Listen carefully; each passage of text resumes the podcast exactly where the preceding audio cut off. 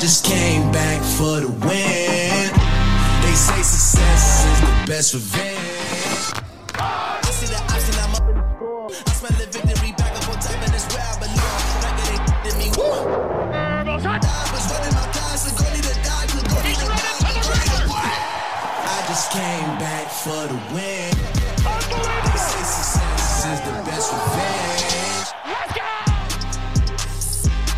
C'est parti pour un nouveau podcast du Hype Football Show. On continue dans la saison Hype euh, NFL et, euh, et Collège Football ensemble. Encore une très très grosse semaine du côté de San Francisco.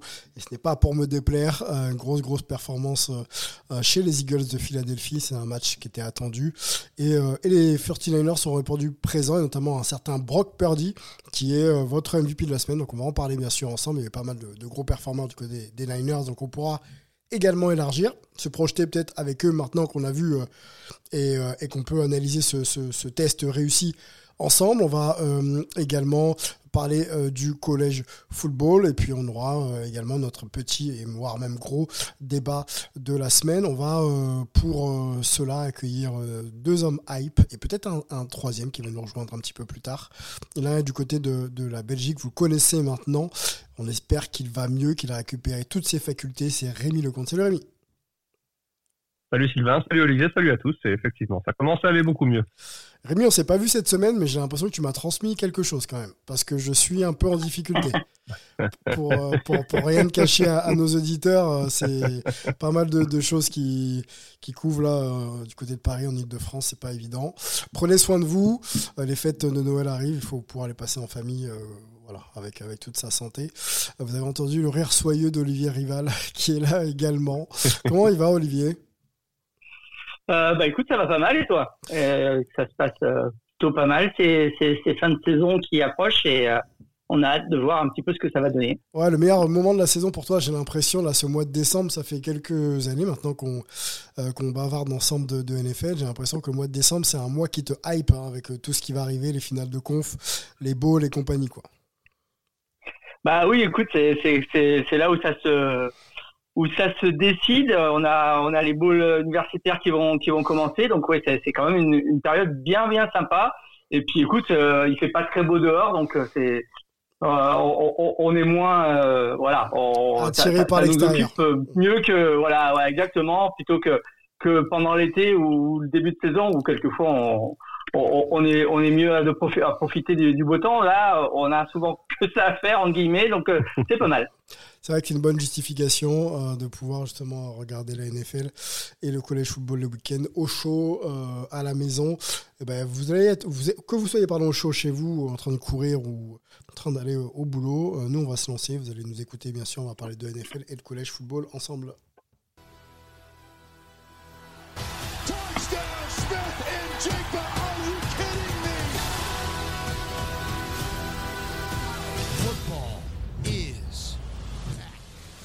Allez, sans plus tarder, les moments hype de euh, votre semaine, messieurs Rémi. Ton moment hype.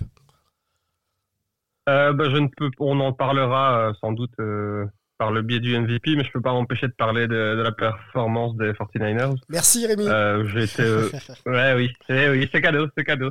Mais ils m'ont régalé aussi, je dois bien, je dois bien le reconnaître. Euh, j'ai eu un petit peu peur dans ce début de match où on a senti un Moi peu aussi. de pression Moi aussi. et euh, une entame compliquée, stressante avec ça. une défense des Eagles. Je me suis dit tiens, ils sortent leur match performance juste quand ils doivent le faire. Et au final, euh, un réveil impeccable, une défense qui a tenu le coup, qui ne concède que deux field goals lors de ses deux premiers drives. Et, et ça a un peu été l'élément déclencheur. J'étais vraiment hypé par leur par leur attaque également, qui a été qui a été impeccable. Euh, C'est ouais, une très très belle performance. C'est une, une performance qu'on attendait tous. Et euh, on... ben voilà, pas, pas déçu du tout. J'étais euh, hypé. Euh, le- la série de trois défaites est maintenant bien derrière eux Mhm. et euh, ils voient de l'avant. Et, et j'ai l'impression que de, du côté offensif tout va bien. Et j'ai aussi l'impression que du côté défensif ça met pas mal de confiance. On pouvait avoir des doutes sur cette secondary face à un tel challenge. Au final, ça a fait mieux que tenir le coup face aux Eagles. Defense wins championship, comme on dit aux États-Unis. Euh, moi, je n'étais pas Exactement. pas. euh, on connaissait les forces offensives de cette équipe. Après, il fallait quand même passer sur le corps des, des Eagles aux Eagles. Ils font le début du match qu'on l'attendait, c'est-à-dire euh, Jalen Hurts et, et Jay Brown qui veulent tout de suite imposer un rythme d'enfer. Ouais. Mais c'est vrai que cette, cette, cette défense a tenu les drives de, de Jalen Hurts, hein, qui a eu quand même pas mal de temps dans la poche. Bon, on va, on va peut-être développer un peu plus tard, mais j'ai trouvé quand même un petit peu euh, au début de match euh, un peu à l'aise, un peu trop. C'est ce qui m'a pas plu. Mais Mm. finalement, ça a pas scoré. Donc euh, clairement, cette défense est capable de, de, de, de tout. Et c'était euh, encore une fois une de mes petites interrogations à ce niveau-là, bien sûr. hein. Au niveau, au niveau Eagles, chez les Eagles, voir comment cette défense pouvait, pouvait tenir. Elle a tenu. Et puis il y a, il y a eu donc offensivement aussi une belle orgie. Donc c'est une vraie, une vraie performance complète de la part des deux équipes défensives et offensives. Donc euh, oui, ça donne un peu de, un peu de garantie aujourd'hui. Euh, Olivier, moment hype pour toi de la semaine? Euh, bah écoute, bon, évidemment, c'était très très hype. Les gens qui me connaissent savent que j'ai beaucoup beaucoup apprécié cette victoire des 49ers. Mm. Mais euh, je voulais euh, parler de mon côté des, des Packers qui, qui sont un petit peu l'équipe surprise de cette fin de saison. Ils viennent de gagner trois matchs de suite et puis pas contre n'importe qui, hein, puisqu'ils viennent de se faire les Chargers, les Lions et les Chiefs. Une victoire 27-19 contre les Chiefs euh, ce week-end qui a été plutôt euh, euh, convaincante. Euh, derrière, ils sont retrouvés avec une fiche de 6-6. Ils ont un calendrier qui est pas non plus inabordable sur cette fin de saison. Ils jouent les Giants, les Buccaneers, les Panthers, les Vikings et les Bears. Ça, ça, ça peut, ça peut marcher plutôt pas mal. Donc, on pensait ces Packers cette année en, en reconstruction, euh, sans, sans Rodgers. Et puis, bon, on s'aperçoit que la reconstruction, elle, elle va vite. Euh, Love euh, prend, euh, prend de la confiance au poste de quarterback.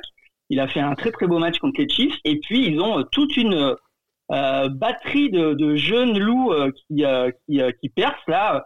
Si on regarde leurs leurs cinq meilleurs receveurs, il y a trois rookies et deux deuxième années. Euh, donc c'est hyper jeune, c'est profond. Il n'y a pas forcément de stars, mais mais mais il y a justement pas mal de solutions pour pour y a il y a un duo euh, Dylan Jones en, running back qui, peut faire mal.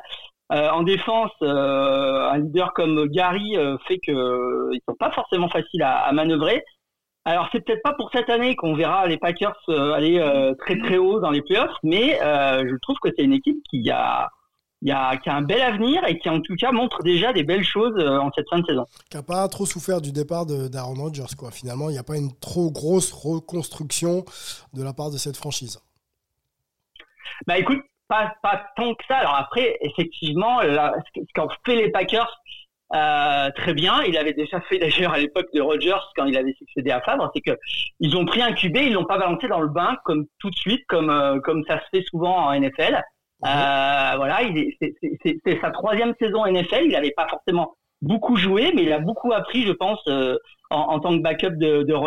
Et, euh, et, et, et au final, c'est peut-être pas un rookie comme les autres quand on a déjà fait euh, trois saisons euh, au sein d'une franchise. Donc, je trouve que c'est plutôt un- une méthode intéressante et qui, pour l'instant, en tout cas, semble commencer à donner des, des, des fruits. Donc, on, on va on va suivre ça.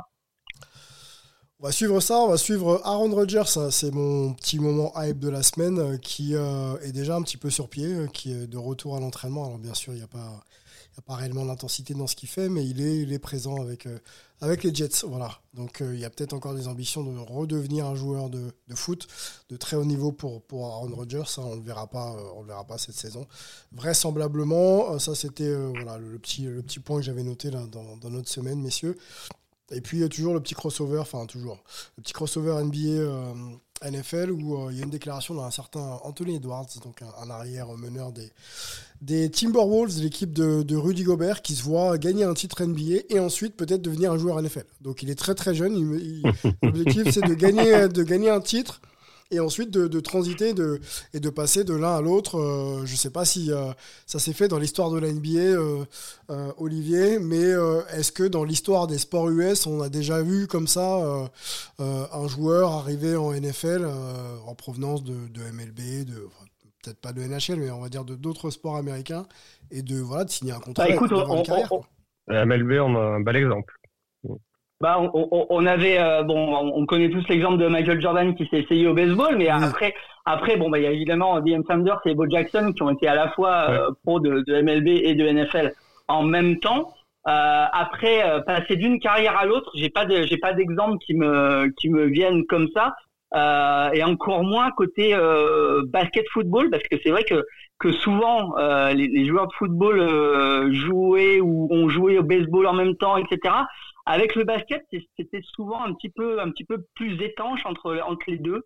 Donc euh, j'ai pas de j'ai pas de cas qui me viennent comme ça. Je, vois que Greg est arrivé. Peut-être que, que Greg a une idée, je sais pas.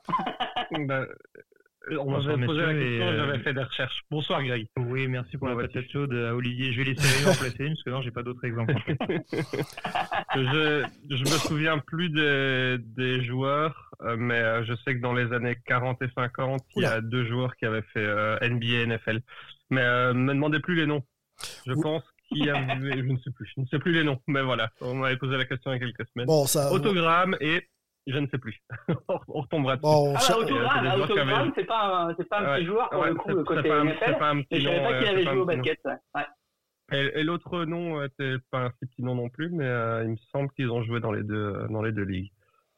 Bon, donc ce serait pas une première, même voilà. si euh, les pionniers euh, datent un petit peu, un petit peu maintenant. On Ouais. souhaite à Anthony Edwards de bah, de- d'arriver à, à- à ses fins, à son objectif, et on va peut-être lui dire qu'entre la NFL et la NBA, en termes de contact, c'est juste euh, diamétralement opposé, surtout dans cette NBA où on peut plus toucher les joueurs. Bref. Ouais, tout Oh. à fait. Je- Juste, ju- juste, j'ai un nom qui m'est qui m'est revenu en tête, Sylvain, pardon. Euh, Un joueur qui s'est pas forcément présenté en NFL, mais qui avait largement le potentiel pour le faire. À l'époque, c'était Charlie Ward. Oh oui, le, fini, le- euh, le meneur de- fini des meneur Knicks. chez les New York Knicks, Tout à fait. exactement. tout à fait. et euh, qui avait notamment eu une carrière euh, ultra prolifique euh, en, en universitaire, en, en college football avec Florida State, avec Ouais. un, un titre de meilleur joueur universitaire en 93 et un titre de champion national. Et voilà, même si euh, il était peut-être pas pressenti dans les principaux quarterbacks potentiellement de sa classe, euh, il a longtemps hésité entre les deux. je pense qu'il n'aurait pas forcément fait tâche si c'était euh, s'il avait participé euh, s'il avait participé en NFL. Ouais, un joueur qui avait donc le choix, quoi. C'est c'est assez rare quand même euh, pour être On souligné. a beaucoup d'exemples avec la MLB. C'est vrai qu'on avait euh, Ouais. Bah, Kyler Murray, je sais qu'il y a quelques années, il y avait un gros débat aussi par rapport à ça, parce que justement, euh, il y avait aussi cet attrait par rapport au baseball qui permet, entre guillemets, un petit peu plus euh, cette, cette double variété. Je pense que les impacts physiques sont peut-être beaucoup moins euh, euh, je dirais. Il y a le fameux exemple aussi avec, euh, avec Jim Elway, qui avait, euh, avec John Elway, pardon, qui avait fait un énorme bras de fer quand les, quand les Baltimore Colts étaient susceptibles de le drafter en 83 en mettant sur la table le fait que bah, si c'était comme ça, il allait justement rejoindre le baseball. Donc c'est vrai qu'au niveau de la MLB, on a pas mal de petits exemples qui sont pas toujours matérialisés. Mais c'est vrai que dans le côté football, basket, c'est l'exemple le plus proche que je vois au- au-delà de ceux qu'a qu'a cité Rémi tout à l'heure. Bon, merci pour ta science, euh, Greg. Bon, et, euh, et- non, mais tu fais très bien, tu fais très bien. Et bienvenue. Euh, Installe-toi, on va t'écouter et nous raconter si tu en as un, un moment hype de, de cette semaine. On, on a fait un peu de 49ers, donc si tu as envie de continuer, il n'y a pas de problème. Euh, mon moment hype de la semaine. Euh, le Patriot Charger, ça compte, non? Je- parce que- Oh, oui, du, ah, du coup, il y a, Bah, c'est hype, c'est hype si t'as réussi à tout regarder. Euh, Ouais, je- bah, du coup, il y, a, il y a- il y a le tournoi de Turin qui s'est fini il y a pas longtemps là en tennis, donc du coup j'étais un petit peu resté sur ma faim. Donc ça m'a permis de me. Donc, ils ont pas joué le deuxième set. Ça m'a permis de m'en remettre. Oui, c'est ça, ils ont arrêté. Je pense qu'il y avait un abandon. Euh, non, plus sérieusement, plus sérieusement pour le coup, euh, une équipe hype, euh, enfin un moment hype de la semaine. Euh, J'aime bien ce que proposent les Colts en ce moment. Encore une fois, c'est une équipe qui paye pas de mine et euh, qui, même s'ils n'ont pas toujours des adversaires ultra fulgurants, parce que c'est sûr que si on, regarde les dernières semaines, euh, pardon, il y a des succès contre contre New England, contre Carolina, contre Tennessee, des équipes qui désormais sont quand même en, bas bas de classement, mais c'est toujours la même chose en NFL. Euh, c'est pas le tout de dire que c'est des matchs qui sont abordables. Euh, c'est faut toujours être compétitif semaine après semaine avec un groupe aussi jeune, avec un coach de première année, être capable de trouver les ressources euh, qu'ils euh, qu'ils arrivent à trouver, que ce soit en attaque ou en défense, pour, euh, pour surmonter justement les potentielles défaites un petit peu tâches. Et on a vu, par exemple, je prends l'exemple des Jaguars, par exemple, qui sont piégés en Monday Night contre Cincinnati. Ça tombe bien en plus, puisque Indianapolis va jouer chez les Bengals le week-end prochain. Euh, ça nous permettra d'en savoir un petit peu plus, sachant que, bah, justement, euh, je parle pas des Jaguars euh, totalement innocemment. Quand on voit les soucis, euh, les soucis médicaux, on dira à l'heure actuelle de, Trevor Lawrence et sa possible indisponibilité de quelques semaines, hein, même si pour l'instant, euh, c'est toujours un petit peu annoncé sur du day-to-day, on va dire, par, par Doug Peterson, le head coach. Attention, parce que Indianapolis et Houston dans cette AFC Sud sont pas loin du tout. Ils sont qu'à une, une seule victoire, euh, donc euh, faudrait pas que Jacksonville euh, perde trop de plumes dans la bataille. Et si Indianapolis continue bon an mal an de- d'aller chercher des succès, euh, certes à sa portée, mais par exemple celui celui à Cincinnati, euh, vu qu'on sait pas trop quel visage on va avoir de Jake Browning d'une semaine sur l'autre, on sait pas trop s'ils sont là, si ce match est à leur portée ou pas. Ouais. Attention d'ici la fin de cette saison régulière. Avantage à qui selon toi? Je continuerai quand même à aller vers, euh, vers Cincinnati parce que je pense qu'ils ont quand même une défense capable de faire déjouer les, les Colts. Ouais. Mais euh, voilà, j'insiste, malheureusement, et Jake Browning et le, le jeu au sol des, des Bengals. Surtout que hum, il y a toujours ce prisme un petit peu des matchs en prime time qui, je pense, biaise un petit peu la chose. Et on a peut-être des équipes qui, euh, non pas qui jouent différemment, mais oui, je pense que ça peut peut-être les, les sublimer un petit peu le fait de jouer euh, en, en horaire de grande écoute, comme on dit. Mhm. Euh, je pense que si on revient un petit peu plus sur le sur le quotidien du dimanche, euh, c'est peut-être des matchs où on va être un peu moins euh, un peu moins impliqué de bout en bout.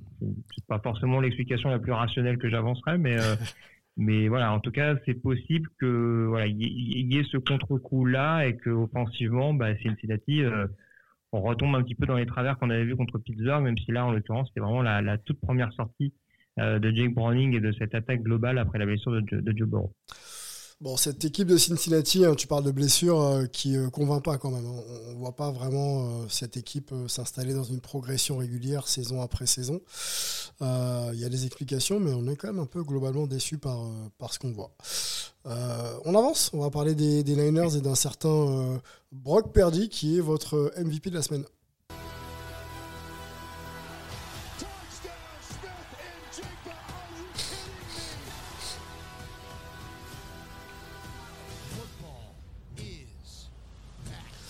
Alors, il y avait plusieurs noms. hein. Euh, on vous a proposé, Olivier, euh, sur nos réseaux, on vous a proposé Brock Purdy. Euh, il y avait Jay Love aussi, le QB des Packers, Deebo Samuels. Très gros match. Euh, encore des, du wide receiver des Niners. Et puis DK Metcalf également, wide receiver des Seahawks de Seattle. Euh, et puis ça passe pour à- bon, Brock Purdy pardon, à 40%.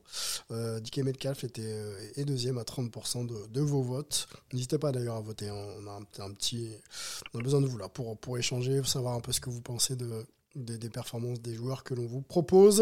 Donc n'hésitez pas.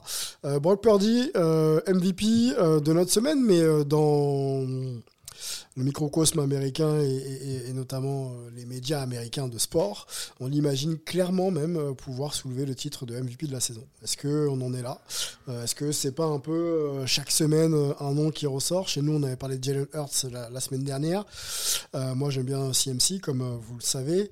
Est-ce que ça, Brock Purdy, là maintenant, avec cette performance d'un très très gros niveau, peut prétendre à être le MVP de cette saison? De la, de la semaine, oui, Ah, j'imagine. Mais de, voilà, est-ce qu'on peut, voir plus grand pour, euh, pour lui ou est-ce qu'on s'enflamme euh, un peu vite après une performance euh, malgré tout maîtrisée quoi? Bah, écoute, si, si- si tu regardes les, les stats euh, aujourd'hui euh, de la NFL et des quarterbacks, euh, clairement, il est, il, est, il est dans la course au, au MVP. Alors après, on, sait les critiques que, que certains lui, do- lui- lui donnent, c'est-à-dire que il est bien entouré, donc il a, il a forcément des belles stats. C'est sans doute en partie euh, exact, mais, au final, euh, aujourd'hui, euh, Purdy, c'est quand même le numéro un en pourcentage de passes réussies, le numéro un sur le, rating QBR et, sur le, passeur, le, rating de passeur. Il, est, numéro 4 avec 23 touchdowns. Donc il, est, il est là dans le haut des, classements de statistiques de, de- quelle que soit la statistique qu'on choisisse pour, pour, pour regarder ce que fait un, un quarterback. Euh, donc oui, aujourd'hui, moi je considère qu'il est euh, un, un des favoris. Alors t'as cité, euh, t'as cité Hurts, t'as cité, euh, t'as cité euh, McCaffrey, t'as cité Hill. On peut aussi peut-être rajouter Prescott. Mais voilà, on est on est dans ce dans ce, cette poignée de, de joueurs qui seront là au final pour pour la, la couronne de MVP de la saison. Vos avis, euh, Rémi et, Greg, sur euh, les performances de, Brock Purdy, on en parle régulièrement dans Hype, c'est pour ça que j'essaie d'ouvrir un peu l'angle sur son positionnement dans le ranking des meilleurs joueurs de cette saison euh, pour prétendre au titre de MVP. Les Niners vont très très bien, il a un impact forcément sur, sur les performances de, de CMC, hein, qui fait quand même 17 courses encore il y a quelques jours, là, 93 yards avec, avec un TD. Donc il implique tout le monde, il implique tout le monde, George Kittle aussi est, est là. Est-ce qu'on en a vu assez? Là maintenant dans une performance XXL pour dire ok, euh, MVP euh, sans conteste comme tu l'as dit, euh, aux États-Unis, tout va très très vite. Et euh, s'il continue, je pense que si les, les Niners terminent la saison euh, comme ils sont en train de la, terminer, c'est-à-dire en ne perdant pas le moindre match, je ne vois pas le titre de MVP lui échapper.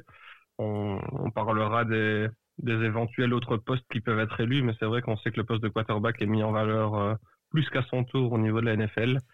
Et, euh, et quand on voit un petit peu, il y a eu ce, trou d'air de, trois défaites consécutives face aux Browns, Vikings et Bengals, durant lesquelles il a, il a lancé cinq interceptions pour trois touchdowns seulement. Si on fait abstraction de ces trois matchs euh, de suite, il en est quand même à 20 touchdowns pour une seule interception. C'est quand même des stats qui, qui font rêver. Ils n'ont pas eu un calendrier si facile que ça. Il a dû se débarrasser de quelques, quelques grosses équipes. Il a été performant. Quand il est moins performant, c'est vrai que son équipe gagne moins, parce que c'est vrai que quand il sort un des matchs avec euh, une interception et un touchdown, par exemple, euh, son équipe a un bilan de 1-3. Mais euh, donc ça le rend important, pardon. Et, euh, et j'ai tendance à croire que ça peut aller très vite, mais que s'il reste sur cette, cette logique-là, ça devrait aller. La fin de saison, le match le plus dur a été joué pour, pour les 49ers, mais on sait que c'est pas contre les grosses équipes qui se sont cassées les, qui se sont cassées les dents. Mhm. Donc il faudra rester méfiant. Et euh, on sait que tout peut aller très vite. J'ai tendance à croire qu'à l'heure actuelle, effectivement, il est en tête tout simplement parce qu'il sort une performance XXL avec euh, 4 touchdowns et plus de 300 yards euh, le week-end dernier. Mais, euh, mais on sait que tout peut aller vite. Un mauvais match, il sort un match à trois interceptions et on dira que quelqu'un d'autre prendra le poste de favori du, MVP. Donc on sait que tout va très vite. Moi j'ai tendance à croire que ça devrait aller pour lui parce que je l'ai trouvé très très rassurant face aux Eagles. Calme dans sa poche, un peu de stress en début de rencontre, mais c'est normal en déplacement dans un, dans un milieu assez hostile euh, du côté de Philly. Ouais. Et donc, euh, et donc voilà, pour moi il est, il est bien en tête de cette, euh, de cette course pour l'instant. Bien en tête de la course, Greg, Brock Purdy, est-ce que tu crois que s'il se déchire la semaine prochaine, il reste quand même parmi ceux qui peuvent prétendre au titre ou, ou il, il va être jugé comme, comme une, pas une star, mais comme un, un- un joueur maintenant impactant dans son, dans son équipe quoi. Alors, je sais l'importance des quarterbacks en NFL, je ne le découvrirai pas. Euh, je constate en effet, notamment depuis la semaine de repos, euh, que Brock Purdy a repris cette confiance et que dans le sillage de quelques retours importants euh, en attaque, euh, comme not- notamment pardon, celui de Divo Samuel, on voit qu'en effet, Très très euh, bon, Dimo Samuel, ça. Très très bon. sa confiance euh, fait de nouveau surface, ce qui pouvait un petit peu inquiéter début novembre. Euh, sans remettre ses prestations en cause, euh, je continue de me dire, en regardant cette équipe de San Francisco, que Brock Purdy n'est pas le meilleur joueur des Niners. Oh, Donc pour moi, de facto, il ne veut pas être MVP 2023. Très bien. Donc, euh, oui, vas-y. vas-y. Non, j'allais compléter en disant que voilà, c'est encore une fois, c'est pas c'est pas dénigrer Brock Purdy ou quoi que ce soit, c'est qu'on avait déjà eu le débat il y a quelques semaines, notamment sur les prestations de Christian McCaffrey. Il y a un record euh, qui a été euh, qui a été égalé par McCaffrey, euh, notamment durant cet exercice 2023. Il y a un impact qui est non négligeable au sol et à la réception. Donc voilà, même si il y a forcément un prisme du quarterback qui fait que bah, les prestations de. Purdy coïncident avec le bon rendement des Niners. À mon sens, j'aurais du mal à le mettre plus lui en valeur, euh, quand bien même euh, San Francisco euh, viendrait à être récompensé euh, par ce par ce titre individuel. Ouais. Euh, maintenant, j'ai pas dans l'idée que ce match-là en particulier, que, que cette confrontation-là en particulier ait changé les choses dans mon esprit. Pour moi, ce serait ou Christian McCaffrey ou Jalen Hurts. Alors moi, je te- Parce que je continue de penser que Jalen Hurts a un impact plus notable dans l'équipe, dans l'attaque des Eagles que Purdy en a un dans l'attaque des Niners. Euh, Je complète ton analyse et je te rejoins. On en parlait effectivement ensemble il y a, il y a quelques semaines, je crois, il y a deux podcasts, euh, l'impact de McAfee quand on le trouve et qui fait 17 courses. euh, forcément, il sublime un petit peu l'attaque et euh, si tout passe par lui et que les ballons lui arrivent, euh, bah, c'est que le quarterback finalement fait des stats aussi. Alors après, faut voir ce que fait McAfee avec le ballon, c'est incroyable. Donc euh, clairement, ça aide un petit peu toute cette équipe à, à scorer et à avoir, euh, avoir euh, aussi une diversité offensive parce que Dibo Samuels, euh, C'est c'est C'est ça, énorme. Et, si- et si- tu veux, si je peux prendre un, un- petit comparatif un petit peu, ça me rappelle il y a quelques années. Alors, je parle pas du Russell Wilson de la première partie, de sa première partie de campagne rookie, parce que là, on, on avait vraiment une attaque des Seahawks qui penchait beaucoup vers le sol et vers Marshall Lynch. Mais on est un peu dans ce cas de figure-là. C'est vraiment pour ça que j'insiste sur le fait qu'à mon sens, c'est pas dire que Purdy euh, ne- n'est pas méritant. C'est vraiment dire que, voilà, si tu reprends par exemple les Seahawks de l'époque, au-delà de la grosse défense que possèdent également les, les Niners à l'heure actuelle, euh, donc il y a beaucoup de similitudes mine de rien entre ces, il y a beaucoup de parallèles qui pourraient être faits entre ces deux formations-là. Mais c'est vrai que certes, un Russell Wilson qui était passé dans une trajectoire où il était beaucoup plus incisif dans le domaine aérien, il avait beaucoup plus d'incidence sur le jeu offensif de son équipe. Bah, ça n'empêchait pas que globalement le principal dépositaire offensif du côté de Seattle était Marshall Lynch et c'est aussi pour ça qu'on a eu toute cette controverse avec ce fameux Super Bowl perdu à la grande détresse de Rémi face aux Patriots euh, il y a quelques années. Donc euh, voilà, c'est vraiment juste pour une remise en contexte et pour bien expliquer que voilà, c'est bien dans ce sens-là où j'insiste bien sur le fait que Brock Purdy a une importance, mais peut-être pas aussi notable euh, que, que d'autres membres de son escouade. Une remise en contexte qui n'épargne pas Rémi. hein. À chaque fois, euh, Rémi, on, ne te loupe pas. Bon, ça va, si c'est pour lui rappeler des bons souvenirs, je pense que Tout à fait. Excusez-moi. Euh, je voulais qu'on continue quand même sur, euh, pardon, sur Brock Purdy et sur cette notion un petit peu de domination dans, dans l'impact de, de, de l'équipe. Moi, ça me fait penser à ces, à ces équipes qui ont beaucoup, beaucoup d'atouts offensifs et dont la répartition se fait de manière un petit peu égale en fonction, bien sûr, de, l'adversaire. Et, euh, et ça nivelle peut-être un peu les performances de, bah, du quarterback. Est-ce que finalement, c'est pas pénalisant dans ce cas figure d'avoir un, un, McAfee euh, ou un Dibo Samuels pour, euh, pour Brock Purdy dans la lecture de ses propres performances quoi? C'est vrai que quand on est un peu moins accompagné et qu'on a besoin d'en faire un peu plus, bien sûr avec le talent on y arrive, Jalen Hurts et d'autres, on, se met forcément en avant. Mais est-ce que c'est pas voilà une lecture un peu difficile aussi des des performances de Brock Purdy qu'on peut avoir parce qu'en fait finalement l'équipe tourne bien et que tout le monde a tout le monde a un impact de MVP finalement à, sa position quoi. Bah, écoute, tout le monde, euh, tout le monde aide tout le monde dans cette équipe quand elle tourne bien. Donc c'est après c'est un petit peu difficile de de savoir euh, quelle est l'étincelle qui met le qui met le feu à, cette équipe. Alors euh, c'est vrai que que, que Greg a, raison de dire que que fait des choses qui sont peut-être uniques dans la ligue et que et que un gars comme euh, comme Purdy euh, pourrait être remplacé par un autre quarterback qui serait sans doute peut-être un peu plus compliqué à faire pour un pour un McCaffrey. C'est peut-être aussi pour ça que que, que McCaffrey peut être euh, effectivement considéré comme le comme le MVP de cette équipe. Mais est-ce que McCaffrey brillerait autant euh, avec un quarterback euh, dans la moyenne? C'est c'est loin d'être évident. Donc euh, c'est c'est difficile. On parle d'un d'un sport d'équipe au final. Donc c'est comme euh, c'est toujours compliqué de de trouver des MVP dans un collectif. Euh, et, euh, et, voilà, il n'y a pas, y a pas, y a pas de réponse euh, facile à cette question.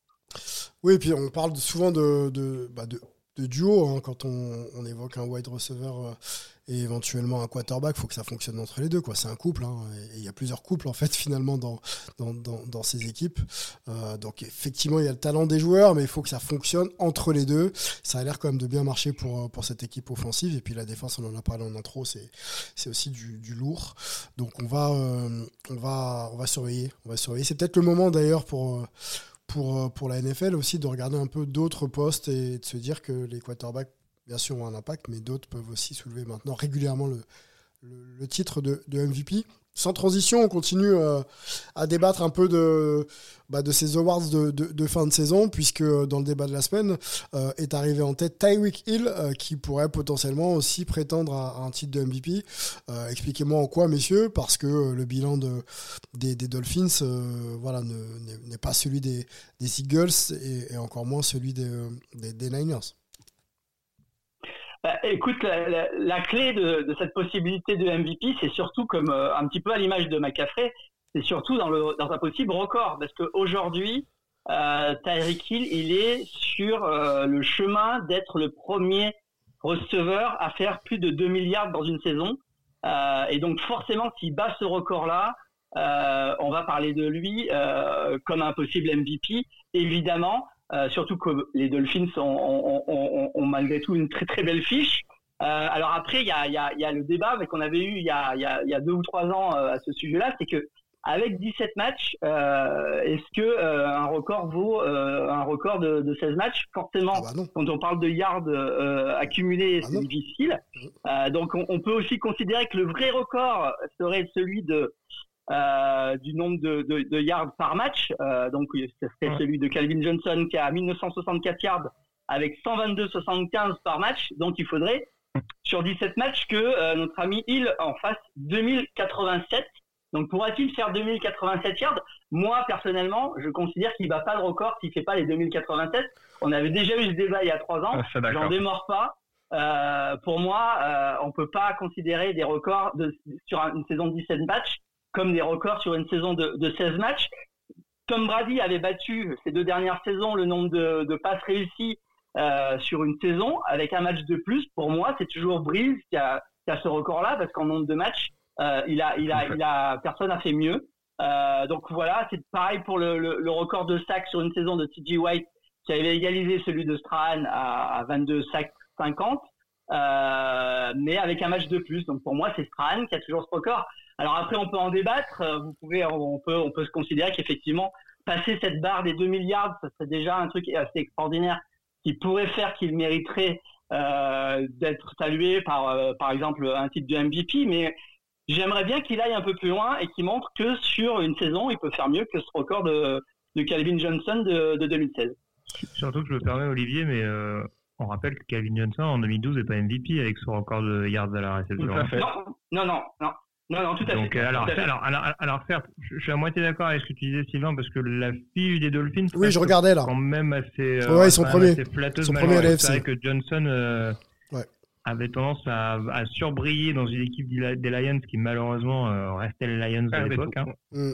Voilà, donc c'est sûr que ça peut, ça peut considérablement changer la donne. Et pour le reste, je rejoins euh, totalement euh, ce qu'a dit Olivier et le point sur lequel avait l'air d'être d'accord euh, Rémi. Euh, après, ce qui est encore plus notable par rapport à ce que je disais et la comparaison avec Calvin Johnson, c'est que il me semble que la saison 2012, Johnson fait ce nombre de yards, il marque 5 touchdowns. Il en est déjà à 12 en 12 matchs. Il peut battre son record de touchdowns sur une saison qui est à 15 euh, en 2020 avec les Chiefs. Donc, euh, si non seulement il arrive à franchir cette barre des 2 milliards euh, extrêmement symbolique, même avec 17 matchs, s'il arrive en effet à battre ce record de yards par match sur l'ensemble d'une campagne, et qu'en plus il bat son record de touchdown en en marquant euh, trois fois plus que ce qu'a marqué Calvin Johnson à l'époque, j'ai du mal à me dire qu'il ne sera pas à minima, parce qu'en effet un MVP, euh, un receveur MVP, c'est du quasi jamais vu, en tout cas de récente mémoire, j'en ai pas le souvenir, à minima meilleur joueur offensif de la saison. Bon, affaire à suivre. Les records, effectivement, ça compte hein, en, NFL. Quand on, on passe des, des caps comme ça, on est forcément parmi les, les meilleurs de l'histoire. Et donc, forcément, les meilleurs de, de la saison en cours. Euh, ouais, correction d'ailleurs sur le, la playoff picture, on peut peut-être en parler ensemble. Euh, du côté de l'AFC, euh, c'est donc les Dolphins hein, qui sont qui sont bien pour le moment, sont pas du tout en wild card. Ils sont ils sont ils sont tranquilles si jamais ça devait commencer demain. Et euh, les Eagles euh, du côté de la NFC également. Euh, je regarde un peu les affiches qu'on pourrait pourrait avoir. Un petit Colts Chiefs, ça pourrait être pas mal. 3 et 6 si jamais ça devait commencer demain. Et, et, et qu'est-ce qu'on a d'autre de l'autre côté? Les Niners contre les Packers, euh, 2 et 7. Voilà. Niners Seattle, je crois. Oui, euh, Ah, pour, le, pour la playoff picture, pardon. Ouais, ouais. oui, j'étais Ouais, sur- ouais, ça. Exactement, exactement. On aura un Lions aussi contre les Vikings. Voilà, si ça devait commencer demain. Euh, Olivier, je sais pas où sont les, les, les Bills là, mais euh, ça n'a pas l'air de. Ah, on en parlait justement avant l'émission. Ils, sont pas là. Ils sont pas là avec notre notre petit 6-6. euh, il va falloir un miracle, surtout qu'on a un calendrier très très difficile. Mais ce qu'on se disait avec Rémi en off tout à l'heure, c'est que si par euh, miracle euh, les Bills s'accrochaient euh, par exemple à la septième place, euh, il y aurait euh, peut-être quelques équipes qui grinceraient des dents parce que ça serait une équipe qui serait sans doute relativement redoutable euh, par rapport à d'autres euh, numéro 7 de ces dernières saisons qui est qui, ont- qui souvent pris l'eau en, en jouant contre une grosse équipe avec le, le, le, le- le dossard numéro 2 de la conférence. Là, ça serait pas forcément très très simple à, à, à jouer pour, euh, pour le numéro 2 de la conférence. Donc, euh, je pense qu'il y en a qui, qui espèrent que, euh, que les Bills euh, perdent définitivement euh, la main sur, sur la, la, la, la possibilité d'aller en playoff. De toute façon, ça sera très très difficile à 6-6 et avec un, un calendrier qui est, qui est particulièrement difficile, notamment les Chiefs ce week-end et derrière les, les Cowboys. Ouais, Ouais. c'est ce que j'allais dire, mais c'est vrai qu'ils ils sortent d'une semaine de repos, donc euh, c'est là où ça peut être un match un peu dangereux pour les Chiefs qui, euh, en fait, ça, peut être un match extrêmement, extrêmement passionnant on a l'habitude avec ce, Chiefs Bill ces dernières années, mais euh, avoir des Chiefs qui ont été un peu euh, piqués au vif la semaine dernière du côté de Green Bay face à ces Bills qui, euh, font un peu un, un contre-la-montre euh, en, en regardant les équipes devant trébucher comme les, les Browns et les Steelers par exemple. aussi proche que, que loin des playoffs à l'orée des cinq derniers matchs. Euh, après la semaine de repos, ça peut être quelque chose d'assez excitant à voir. Honnêtement, euh, ça va vraiment piquer ma curiosité. Surtout que c'est un match en plus de 22h25, à heure française euh, dimanche, donc euh, vraiment ça peut être, Ça peut se être un match regarde, suivre. Ça se regarde, Oui. effectivement. Match hype. Euh, bah, c'est tout trouvé, hein, le teasing pour la, la week 14. Donc, euh, ne ratez pas ce Bills Chiefs. et euh, ne ratez pas aussi le, le match qui sera diffusé sur, euh, sur euh, 6 Play. Ce sera les Ravens. Oui, je- je- je- Oui, vas-y. Ah bah c'est bon, t'as non, pardon, je, je savais pas si tu l'avais. Je l'ai, ouais, ouais, c'est les Rams euh, qui seront opposés donc aux, aux Ravens. Ce sera donc dimanche sur 6 Play à 19h. N'est-ce pas? Tout à fait. Euh, Greg, tu seras au commentaire? Qui sera au commentaire d'ailleurs? Tu sais pas? Euh, ce ne sera pas moi, il me semble que... Ah, bonne question. Belle affiche en tout cas. Euh, il y a du Victor Roulier, je me demande si Alain Maté il est pas prévu également, mais euh, voilà, ce ne sera pas moi en tout cas. Belle affiche, les Rams, hein, euh, qui était euh, au Super Bowl il y a encore euh, quelques mois. Et puis Lamar Jackson qui va peut-être tenter d'y aller cette, cette saison. Euh, très belle, euh, très très belle affiche proposée sur, sur, sur 6 play. Euh, Qu'est-ce qu'on peut re- peut-être regarder d'autre comme affiche vu qu'on est sur la week 14 On a parlé des Chiefs contre les Il Bills. y a, Euh, pam, Un petit pam. il y a Prime time, un hein. joli Cowboys Eagles, il me semble. Ah Mhm. oui, tout à fait, tout à fait. Ce sera le 11, le 11 décembre à 2h20, euh, diffusé sur euh, Bon, c'est vrai que je, Prochaine. jeudi ne regardez pas le football américain. Titans, Euh, Dolphins, c'est pas mal aussi. Il y a, il y a- il y a un Cleveland Jacksonville qui peut sentir la poudre. Alors, C'est sûr que le problème c'est que Oui. euh, les deux quarterbacks, euh, on ne sait pas trop à quoi s'attendre hein, entre entre Joe Flacco, même si Flacco sort d'une belle prestation face aux Rams et, euh, Oui. et du coup les Jaguars où il y a quand même de fortes chances que ce soit le remplaçant de Trevor Lawrence qui joue que Trevor Lawrence lui-même, mais euh, ça peut avoir des implications pour les playoffs. Et puis il y a quand même le choc des NFC Sud, messieurs, désolé, hein, mais le Atlanta Tampa Bay, euh, C'est vrai. j'espère qu'on verra des yeux dessus quand même. hein. C'est pas très. Bon, ça, c'est s'il nous reste un peu de temps. hein. Si on a encore un peu d'énergie, euh, allez-y. Oui, oui, bataille pour la première place. être trop gourmand d'un coup, je suis d'accord. Gardons de la place pour, pour le collège football. euh, et on va même d'ailleurs en parler euh, tout de suite, parce qu'on a une très très grosse page. Euh, si on a fini d'ailleurs, peut-être, euh, messieurs, il n'y a pas d'autres choses à rajouter sur la NFL Bah, moi, par rapport à Hill, je trouve aussi que c'est Ah. une, une très bonne saison qu'il réalise, c'est clair, mais euh, comme on, en- on en a parlé avant, pour moi, Purdy par favori des, des MVP à l'heure actuelle, tout simplement parce qu'en NFL, on n'élit on n'élit plus que des, que des quarterbacks, ce que je trouve dommage. Mais euh, c'est vrai qu'on a quelques running backs qui sortent du lot. Je pense que le dernier, est-ce que le dernier non quarterback n'était pas Adrian Peterson? Je ne sais pas, mais ça m'étonnerait pas. Et, euh, et donc on a quelques running backs. On a, sinon on a que des, j'ai l'impression qu'on a que des quarterbacks qui sont qui sont élus. Donc euh, c'est pour ça que j'ai tendance à croire qu'un qu'un Hill ou qu'un McCaffrey malheureusement euh, n'ont pas voix au chapitre. Ils devront se disputer pour le pour le le trophée de meilleur joueur offensif de l'année. Ce que je trouve dommage. Petite, question, tout. petite question autour de, de ces trophées-là. Euh, ça revient, on, on l'a dit hein, souvent, entre les mains de, des quarterbacks. Ça pose pas de problème dans les vestiaires, ça, de, voilà, de, de, de toujours mettre en valeur un poste et, et pas forcément d'autres qui performent. Je sais pas, hein, peut-être dans des vestiaires avec des mecs qui ont beaucoup d'ego. euh, on pense à, à beaucoup de receveurs euh, ou à des running backs qui font aussi le taf et, et qui ont des stats. Est-ce que ça peut pas à un moment donné poser un problème dans la cohésion quoi? D'équipe Je pense que euh, après c'est forcément euh, c'est une réponse un peu bête que je vais te donner, mais euh, après c'est aussi au coach de savoir gérer justement ce, genre de choses. On sait que la, gestion des égos dans un vestiaire NFL c'est un élément fondamental pour perdurer et avoir des résultats. Après, si je voulais être un peu cynique, oui, en effet, c'est forcément on, on va se dire que c'est un peu trop les quarterbacks qui sont mis en avant, mais c'est aussi ceux qui sont payés plus cher. Donc euh, le fait qu'ils soient mis en avant en soi euh, par rapport à d'autres, euh, de par leurs statistiques, j'allais dire la prise de risque, tout est relatif parce qu'encore une fois, on sait que les, les carrières de coureurs, par exemple, si on continue sur cet exemple, sont, sont assez courtes. Mais oui, après, voilà, c'est aussi bien bien faire comprendre à ces joueurs l'importance globale du quarterback et faut pas non plus que ça paraisse comme une totale injustice. Mais bon, si tu prends ces dernières années, je sais pas si un Aaron Rodgers à Green Bay ou un Patrick Mahomes à Kansas City peuvent être vraiment remis en cause dans l'impact qu'ils ont eu euh, dans, dans dans le développement de la ligue. En plus, en 2019, c'est bien parce que c'était Lamar Jackson qui est à la fois coureur- quarterback et running back. Du coup, le, coureur pas. Voilà, bah, c'est Euh, euh, peut-être l'avenir. Pour, pour le coup, je, je viens de vérifier. Ouais. Euh, je viens de vérifier là. euh, donc, euh, tu as raison, c'est Adrian Peterson, le, le dernier non quarterback qui a été, qui a été 10 ans MVP. Il y a, il y a, c'était il y a, il y a pas mal 2002. de temps, oui, effectivement, en 2012. Euh, et euh, il n'y a effectivement jamais eu de receveur qui a, De qui a- qui a receveur, été ouais. MVP euh, NFL. Il y a eu un peu de tout. Il y a eu notamment, si vous vous souvenez ou pas, mais il y a quand même eu un kicker NFL MVP en 1982 Wow. euh, avec avec Mosley. Euh, Oui, et il y a eu saison- notre ami. saison, saison euh, écourtée pour une grève, hein, faut rappeler aussi le contexte. oui, tout à fait. Une saison particulière, la saison 82. Et, et puis, euh, bah, pour, re- pour, pour reboucler ce qu'on se disait tout à l'heure, notre ami Otto Graham, dont on parlait tout à l'heure, a été MVP 1955 et 1953 et 1950 euh, au poste de quarterback euh, des Browns à l'époque. Donc, euh, euh, bah écoute, je ne sais pas comment il avait commencé sa carrière du côté de basket, mais euh, du côté NFL, il a quand même marqué son époque. Il a marqué son Et époque. juste- Ouais, vas-y. euh, Pardon, je me permets une dernière petite parenthèse, tant qu'on est aux statistiques, vu que je regardais ça. Euh, il y a, eu un- on a également eu un défenseur MVP de la saison. hein.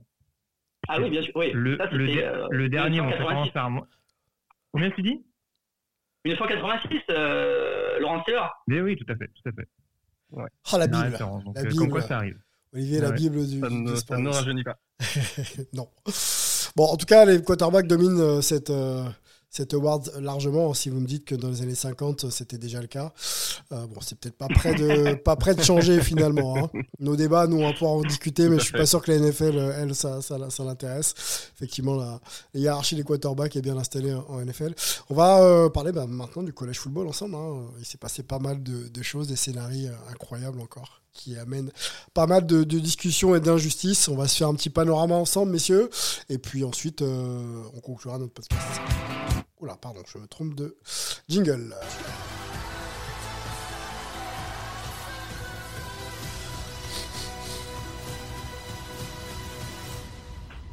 College football fans,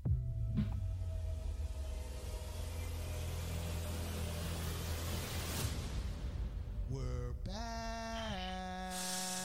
Bon, le comité Les Sages, on va l'appeler comme ça ici, hein, euh, en collège football, a rendu son verdict. Euh, bon, on va, on, va, on va essayer déjà de se redresser un peu euh, une sorte de map avec, avec toi, Greg. Tu nous parlais de plusieurs scénarios qui pouvaient euh, complexifier un petit peu la donne et les prises de décision. Ça, ça, ça a été le cas.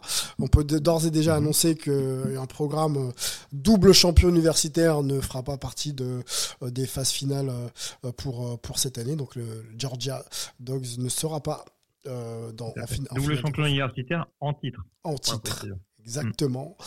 Euh, ça leur prendrait peut-être un petit peu au nez, même si ça semble encore un petit peu, un petit peu sévère au, vu- au vu de la saison euh, qu'ils ont quand même produit. Euh, qui passe, qui passe pas parmi les grands favoris avec toi, Greg Quelles sont les plus grandes injustices ou les cas euh, qu'on peut éventuellement rediscuter ensemble? Il y, en a, il y en a 100 000, mais on va peut-être en noter un ou deux, comme ça on pourra fermer un petit peu le débat. Projection, bien sûr, avec vous, euh, Olivier, sur, sur la suite de la saison. Et puis, euh, et puis le portail des transferts aussi, parce que ça s'agite déjà. Allez, Alors, je, allez-y. je, je sais que généralement, c'est Olivier qui ouvre le bal et, et c'est vrai que je, je, je, je viens lui laisser la vedette pour, pour qu'il nous dresse un petit peu le portrait de tout ça. euh, Ouais, pas de problème. Comme ça, j'en profiterai Ah, pour avoir son avis sur ces injustices.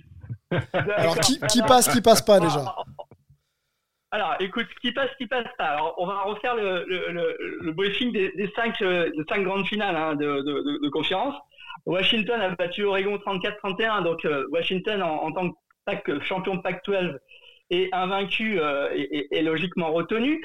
Ensuite, euh, on a eu euh, un, un Texas qui a battu euh, Oklahoma State assez facilement 49-21 et et qui étaient dans les starting blocks en espérant passer avec avec peut-être des surprises, surprises qu'on a eu tout de suite derrière avec euh, la brillante victoire de nos amis d'Alabama contre leurs rivaux de, de, Georgia en finale SEC, une victoire 27-24 qui a été euh, euh, assez suffocante à suivre, on va dire, qui fait que derrière tout était remis en cause puisque Georgia n'étant plus invaincu, on se retrouvait avec un, un- spot ouvert.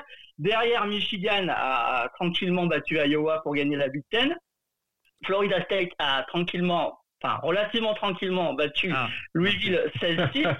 Euh, qui fait que voilà, on se retrouvait avec beaucoup beaucoup d'équipes qui pouvaient briguer une place. Alors Michigan, ça c'était c'était clairement facile. Euh, invaincu, Big Ten champion, il n'y avait pas de il y avait pas de débat. Washington c'était pareil, mais pour les deux places derrière, à qui les donner? Alors on pouvait les donner à Alabama, on pouvait les donner à Texas, on pouvait aussi parler de Georgia, on pouvait évidemment parler de Florida- Florida State qui est, qui est, qui est invaincu et champion de conférence. On pouvait même parler de Ohio State qui n'avait qu'une seule défaite contre le numéro 1 Michigan et euh, sur le terrain de Michigan. Je trouve d'ailleurs qu'on a un peu oublié euh, très rapidement ces, ces Buckeyes qui sont aussi euh, un petit peu euh, mécontents de, de tout ce qu'il arrive au bout du compte. Et puis bah, le comité a choisi Alabama et Texas. Euh, c'était un petit peu le, le duo parce que si on prenait Alabama, on prenait un petit peu Texas. C'était un petit peu obligé puisque Texas avait battu Alabama un petit peu plus tôt dans la saison. Euh, et c'est un petit peu ce qui s'est passé aux grandes dames, notamment parce que Georgia a un petit peu accusé le coup, mais en n'étant pas champion sec et battu par Alabama, c'était difficile de, trop la ramener en guillemets. Par contre, Florida State, qui a tout gagné, se retrouve très très mécontent puisque un invaincu champion de conférence des cinq grandes conférences qui n'est pas invité aux playoffs, ça n'était jamais arrivé. Ça n'arrivera plus puisque je vous rappelle que l'année prochaine, il y aura 12 clubs en playoffs et qu'on n'aura plus ces polémiques euh, qui existent depuis euh, pratiquement euh, toujours. hein, euh, Mmh, J'aimerais en être sûr, hein, j'aimerais en être sûr. on verra, on verra. En tout cas, il y aura, y aura plus franchement de club invaincu qui sera euh, exclu de, Ce serait malheureux. de, Ah, dans les 12, oui, ce serait la- ça. de la En, tout- en tout cas, vraiment draft pipe, euh, pour Ah, que ça arrive, Mais par contre, effectivement, Florida State se sent, se sent, se sent floué. Euh, donc, bon, évidemment, théorie du complot, euh, on fait tout pour la, pour la SEC, etc. On connaît, on connaît tout ça. Euh, moi, de mon avis, je suis pas forcément persuadé que Florida State et, et, et, et- et avait forcément sa place. Enfin, ça, ça aurait pas été une injustice qu'il le soit, mais c'est pas non plus forcément une injustice qu'il le soit pas.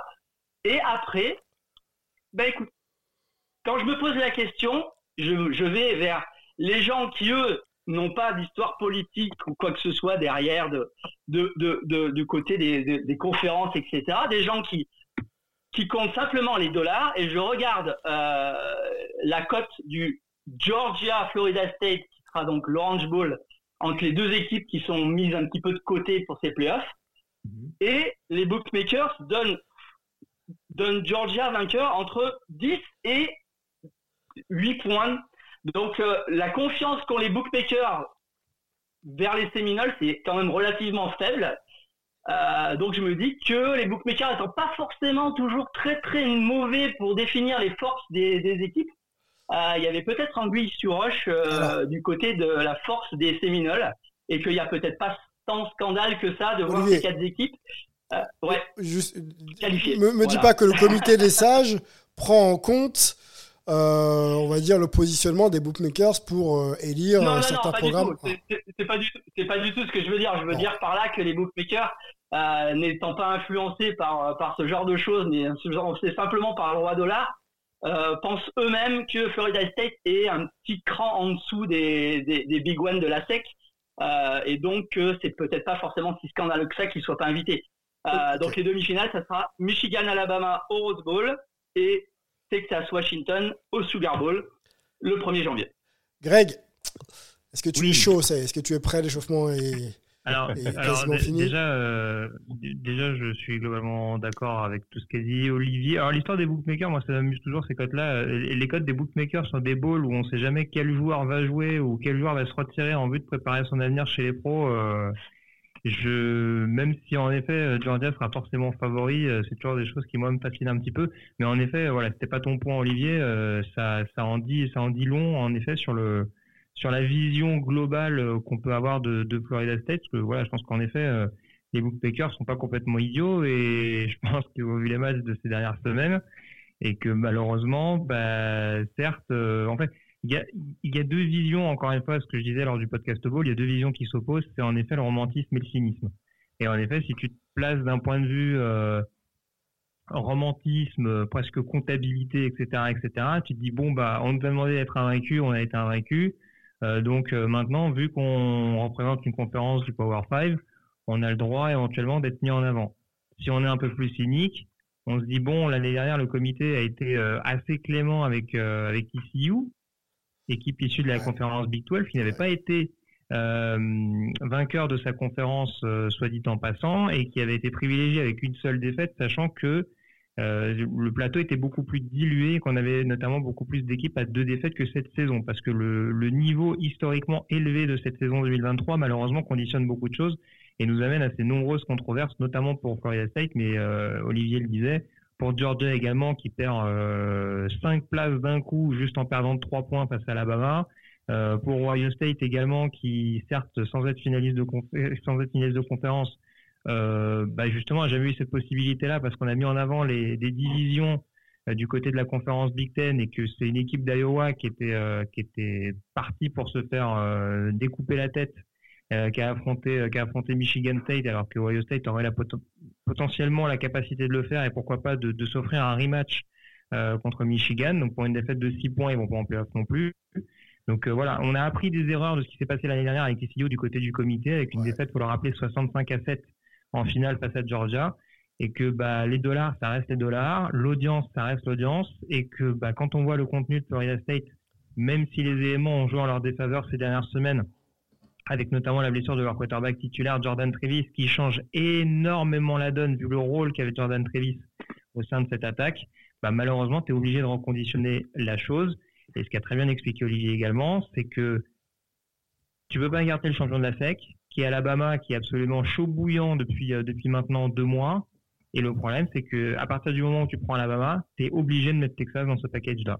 Sachant que Texas a battu Alabama sur le terrain d'Alabama et derrière a mis euh, les formes pendant la saison pour rester euh, pas tout à fait invaincu puisqu'il y a eu une défaite euh, sur un touchdown concédé la dernière seconde contre Oklahoma, mais globalement ils ont fait une saison extrêmement solide.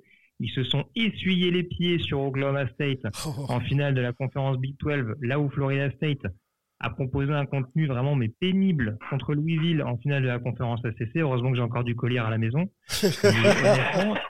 À partir de là, c'est compliqué pour le comité de se dire, certes, la réalité, elle est telle que dans les chiffres, Florida State est invaincu, donc méritait en effet de se qualifier pour les playoffs, mais le niveau était à un tel niveau qu'on ne pouvait pas de facto écarter Alabama et Texas, surtout dans les conditions où évoluait Florida State, à savoir sans son quarterback titulaire. Alors, nous, on, bon, vous le savez, on, vit dans, une culture de sport européenne où on a, on a clairement l'habitude, on va pas faire de comparaison, mais de voir quand même un- un- euh, une franchise, un club euh, ou un programme invaincu quand même être invité en finale. Donc, c'est vrai que quand tu traverses les États-Unis et que tu perds pas de la saison avec les difficultés que ça, Mhm. ça, ça augure que d'être euh, compétitif sur tous les terrains des États-Unis et qu'on te sélectionne pas pour, pour les phases finales, ça fait quand même mal, non? Ah non, mais ça, c'est ça, ça, c'est sûr. Mais il y a énormément de choses qui, qui prêtent un peu à sourire, malheureusement, quand on regarde un peu euh, en dehors de Tallahassee cette situation-là. Ouais. Mais c'est vrai que pour, pour, pour aller jusqu'au cynisme du, du comité des playoffs, euh, c'est qu'en effet, si Georgia battait Alabama, ça résolvait euh, pas mal de problématiques et Georgia se retrouvait, conservait sa place de numéro 1 et du coup, Florida State aurait été numéro 4. Donc les deux équipes se seraient potentiellement affrontées en demi-finale de playoffs. Donc il y, a un, il y a un petit côté, il y a un petit message un petit peu caché de la part du comité de dire bon, on peut pas envoyer Florida State, mais du coup, vous allez quand même l'avoir, votre Georgia Florida State, euh, même si c'est pas en. Donc voilà. Et puis l'au- et puis l'autre chose qui est quand même un petit peu cocasse quand on regarde de près, euh, c'est que on, on sait qu'avec le, le portail des transferts, les droits d'image des étudiants athlètes et notamment la, la course à l'échalote, on dira financière, des différents programmes, ce qui a amené au réalignement des différentes conférences et notamment à la mort, euh, puisqu'il faut l'appeler ainsi, de la Pac-12 avec notamment euh, énormément de ses membres euh, qui vont qui vont se dispatcher entre la notamment entre la Big 12 et la Big 10 la saison prochaine. Ouais. On sait qu'au niveau de la conférence ACC, il y a un gros tollé global parmi les principales universités de la conférence, Florida State en tête, où on s'est mis dans un contrat très longue durée avec la conférence euh, ACC justement euh, pour céder les droits d'image. Je crois que c'est un contrat qui court jusqu'en 2036. Ça a fait couler beaucoup, beaucoup d'encre avec euh, pas mal d'avocats du côté de Florida State qui s'étaient penchés sur la question pour essayer de trouver une issue juridique qui permettrait à Florida State d'aller voir ailleurs.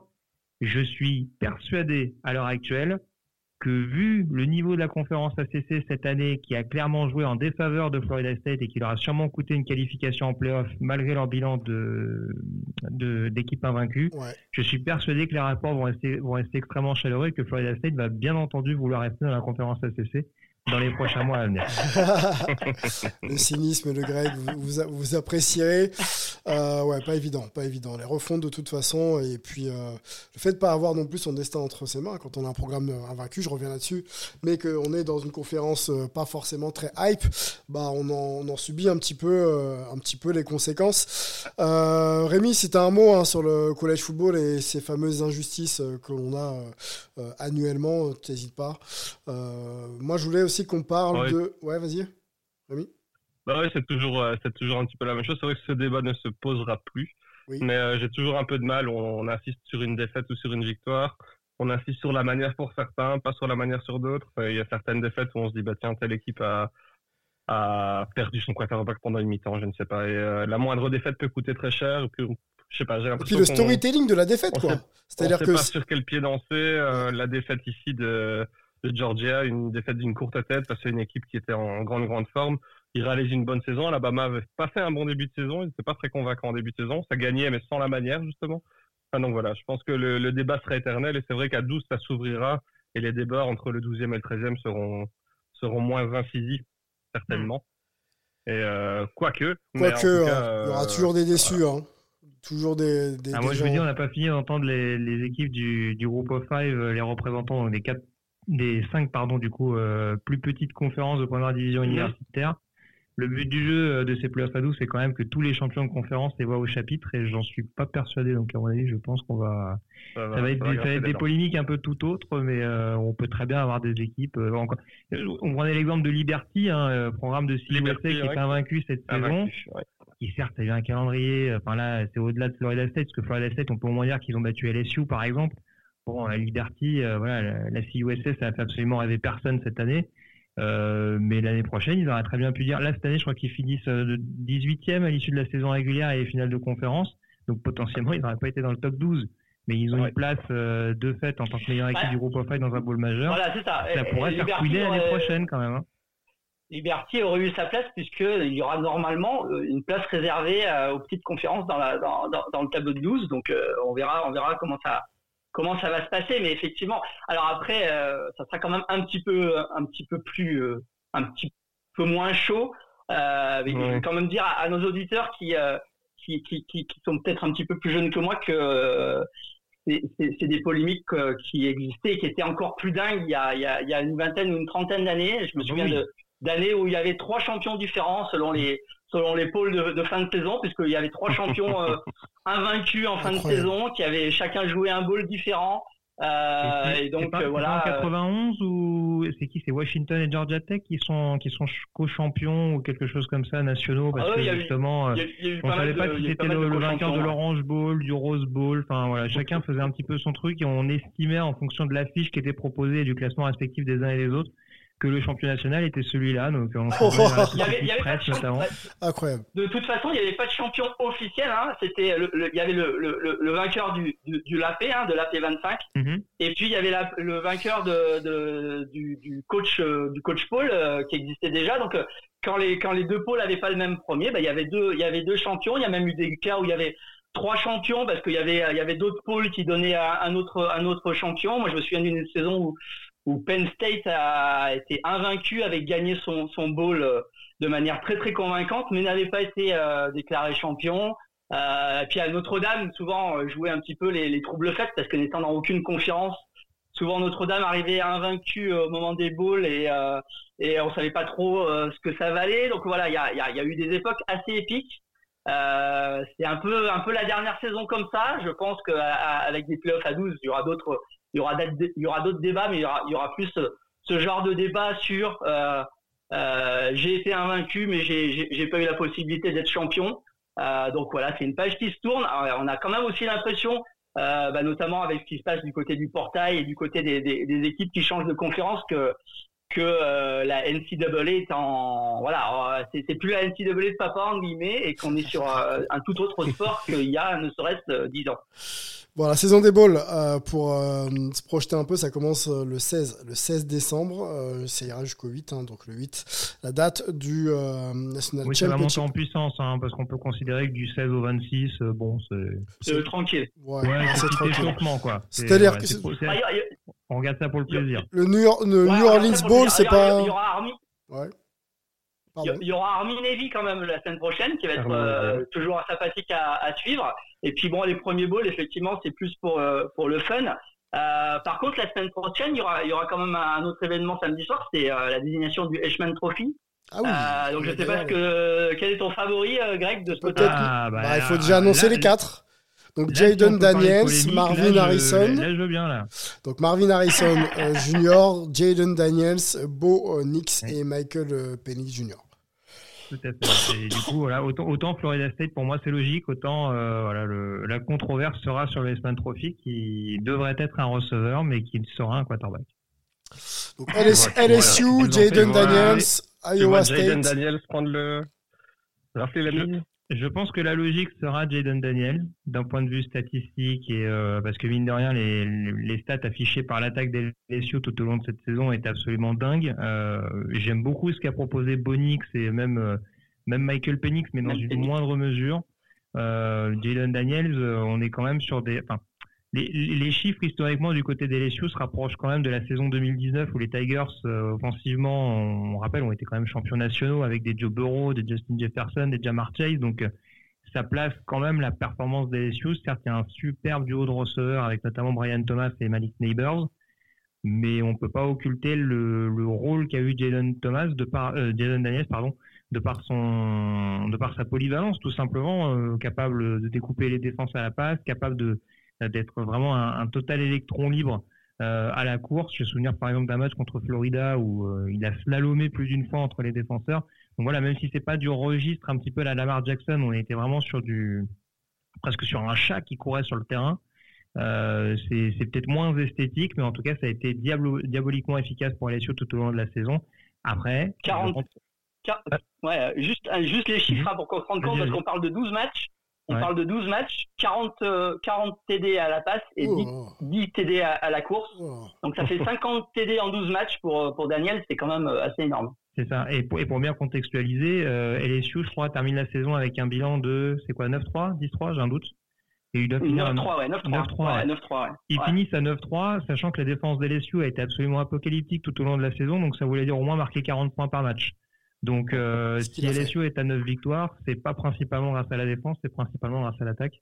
Donc ça me paraîtrait pas illogique. Maintenant, si je reprends la définition de tout à l'heure, le joueur le plus précieux dans une équipe, pour moi, Marvin ça a Harrison. été Marvin Harrison tout au long de la saison du côté d'Ohio State. Ohio State n'aurait pas fini Ah, à une défaite nous, sans pourquoi-. Sans pourquoi Marvin Harrison, j'en suis persuadé. Pourquoi il a été aussi précieux que ça finalement, du coup, Marvin Harrison? Il était incroyable. Parce que c'est un joueur qui est impossible à couvrir, en fait. C'est un joueur qui, qui, a, qui a le physique, la vitesse, euh, la science du tracé. euh, Oui, mais quel impact, quel impact ces qualités ont eu sur les victoires de son équipe pour le rendre aussi euh, MVP-esque, entre guillemets? Bah, Olivier. il- il- bah, State finit, euh, finit à, à, 6 points de- d'une qualification en playoff avec un quarterback, on va dire, médiocre. Euh, Ah bah, là, donc, fallait changer donc, donc, donc, euh, donc, euh, c'est pour, c'est pour dire à quel point Harrison, à, à chaque fois qu'il a touché la balle, il a été, il a été décisif ou pratiquement. Ok.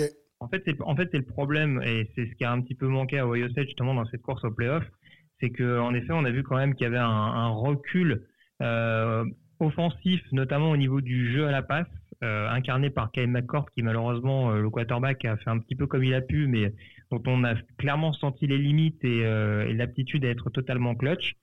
Et en fait, le problème, c'est que bah, à terme, c'est devenu une attaque un peu caricaturale parce que on savait plus ou moins dans quelle direction il allait lancer.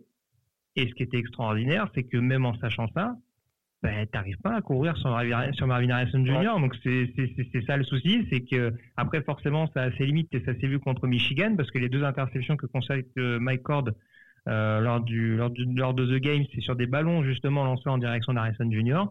Mais oui, quand on regarde, je prenais l'exemple de LSU, Ohio State euh, gagne quand même quelques matchs un peu étriqués et notamment grâce à des réceptions importantissimes de Marvin Harrison. Donc en fait, le souci, c'est que je parlais tout à l'heure d'opposition entre le romantisme et le cynisme. Mhm. Là, on va être sur une opposition entre, on va dire, le, le, le statistique et euh, vraiment le côté précieux, je dirais presque euh, un, peu plus une denrée un peu plus rare, mais euh, ô combien importantissime. C'est-à-dire que Marvin Harrison Jr., bah, il pourra pas dire j'ai des stats aussi délirantes que celles que pouvait avoir Devonta Smith il y a quelques années, le receveur d'Alabama qui est désormais au Philadelphia Eagles et qui avait euh, et qui est d'ailleurs le dernier receveur à avoir été meilleur joueur universitaire dans l'histoire.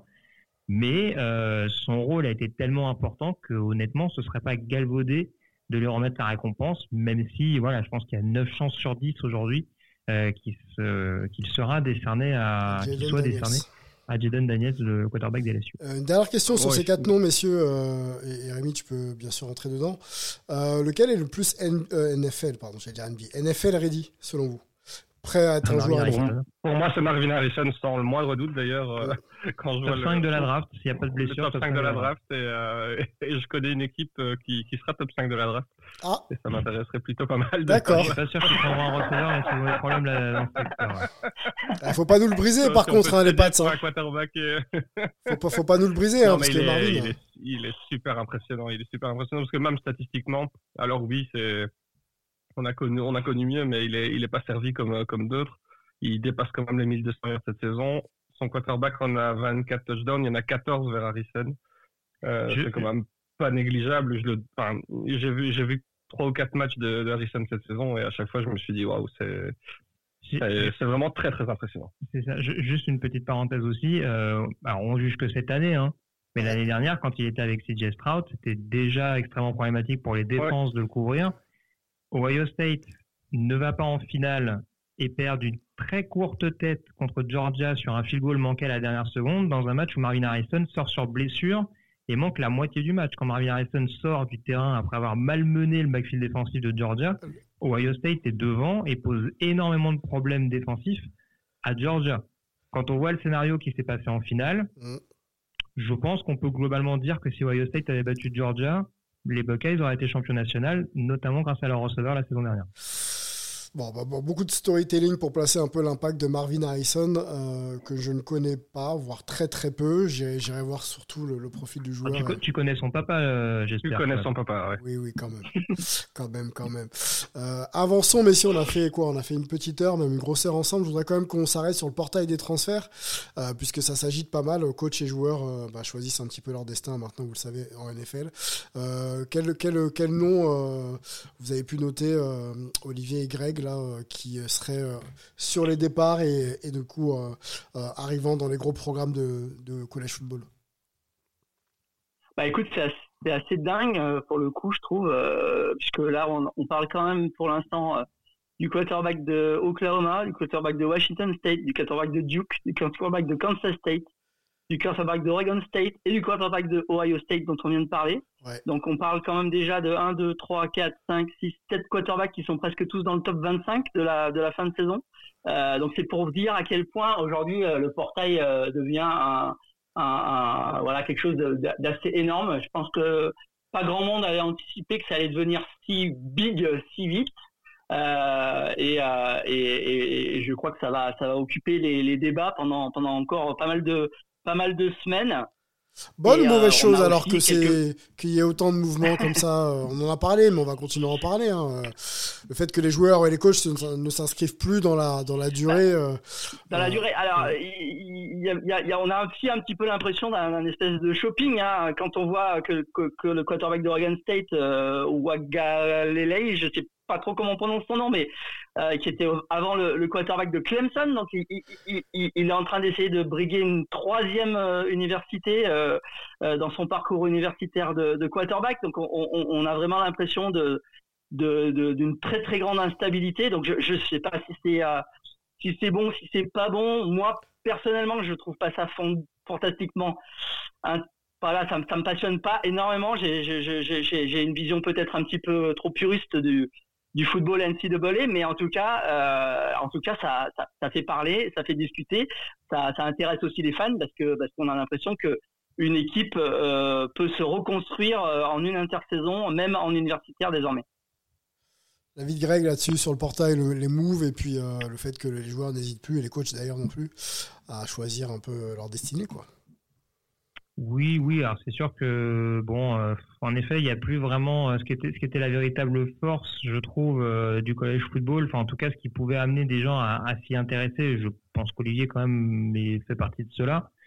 Je pense que c'est l'identité forte d'un programme et l'attachement que bah, forcément ceux qui vont ceux qui vont rejoindre cette université vont avoir. C'est pas totalement un hasard le fait qu'on insiste par exemple sur la présentation des, sur l'introduction des joueurs NFL, euh, sur les retransmissions de télé, euh, sur la présentation de l'université. Alors, je sais pas ce que ça va donner dans quelques années quand, du coup, un joueur va se présenter et qu'il va devoir nommer les sept universités où il est passé durant son cursus.